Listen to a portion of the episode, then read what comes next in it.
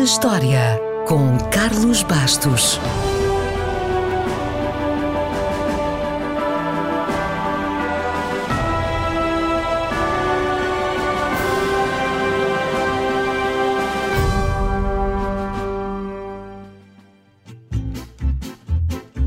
Já toda a gente se esqueceu de qualquer coisa, uns mais do que outros. Já se esqueceu, por exemplo, de uma data, do número de telefone ou das chaves do carro.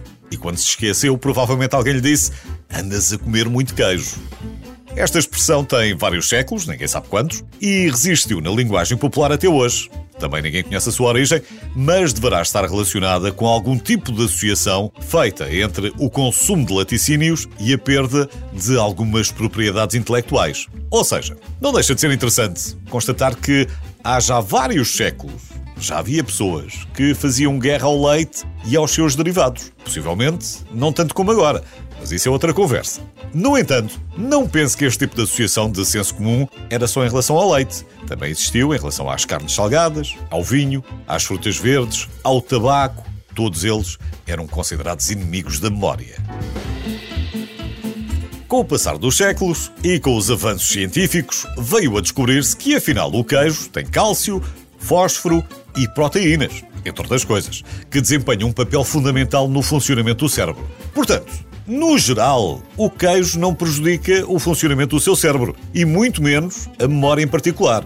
Já a dieta é outra conversa. Mas hoje não vamos falar de saúde. Vamos falar de queijos porque foi a 4 de junho de 1411 que Carlos VI de França concedeu o monopólio do amadurecimento do queijo Roquefort ao povo de Roquefort-sur-Soulzon. Nada mais justo, já que os seus habitantes faziam este queijo há muitos séculos. Há quantos? Ao certo, não se sabe. Mas Plínio, o Velho, que escreveu um tratado de 37 volumes, denominado História Natural, uma espécie de enciclopédia para a altura, já falava dele no século I. Portanto, os romanos já o conheciam bem, ao queijo e ao Plínio. Segundo a lenda, o Roquefort foi descoberto por acaso por um pastor que deixou o seu queijo e o pão numa caverna para perseguir uma camponesa muito bonita. O resto foi culpa do bolor do pão, ou se preferir, do fungo Penicillium.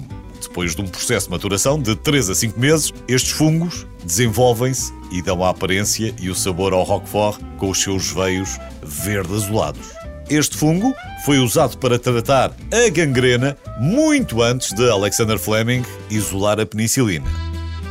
Atualmente, nos termos do direito europeu, apenas os queijos envelhecidos nas cavernas naturais de Cambalot, em Roquefort-sur-Soulzon, podem ter o nome Roquefort. Cada queijo pesa entre 2,5 kg e 3 kg e tem cerca de 10 cm de espessura. Cerca de 3 milhões são produzidos por ano, num total de 19 mil toneladas. Quantas pessoas são precisas para produzir tanto queijo? Cerca de 4.500. Muito mais do que a população de Roquefort-sur-Soulzon, que ronda os 700 habitantes. E quantas ovelhas são precisas? Ninguém diz, mas é só fazer as contas. São precisos, em média, 5 litros de leite para a produção de 1 kg de queijo, portanto, peguei na máquina de calcular. Se gosta de um queijinho picante com mofo azul e um forte odor inconfundível, então o Roquefort foi feito para si.